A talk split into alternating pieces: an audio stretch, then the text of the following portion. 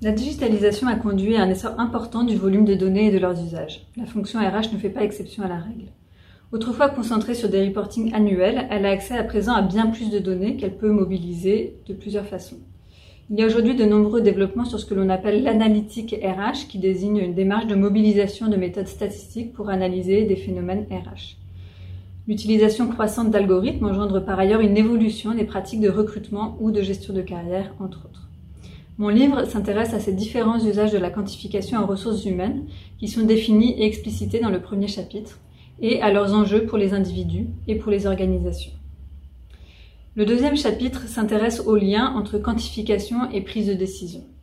La quantification est en effet parfois utilisée pour prendre ou justifier des décisions, comme on le voit par exemple avec les tests psychotechniques pour le recrutement. Cette justification reste cependant suspendue au mythe d'une quantification objective qui serait le reflet neutre de la réalité. Or, cela a été remis en cause notamment par la sociologie de la quantification.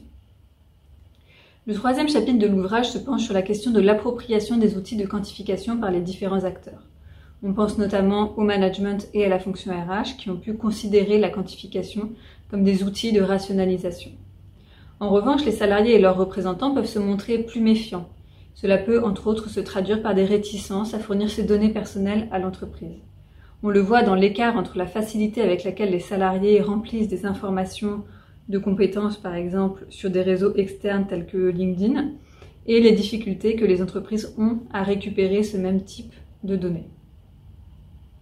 Le quatrième chapitre s'intéresse aux effets de la quantification sur le positionnement de la fonction RH. Ces effets sont ambivalents. D'une part, la quantification est amplement utilisée pour légitimer l'activité de la fonction RH. D'autre part, avec l'apparition d'algorithmes de plus en plus perfectionnés, de nombreux métiers RH sont menacés par une possible automatisation. Le cinquième et dernier chapitre porte sur les liens entre quantification et discrimination.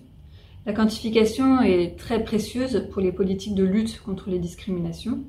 Dès 1983 en France, la loi Roudy a imposé aux entreprises de produire un rapport annuel chiffré sur la situation des femmes et des hommes, ce qui avait pour objectif de rendre visibles les inégalités. Par ailleurs, en imposant une certaine standardisation, le recours à la quantification dans les processus RH peut constituer un rempart contre une partie des discriminations.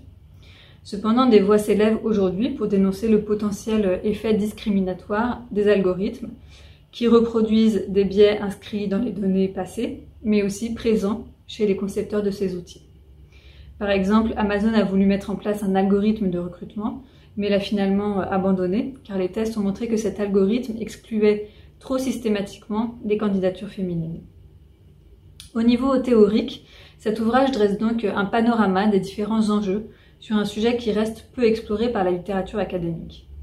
Au niveau managérial, il souligne différentes implications de la quantification pour la fonction RH.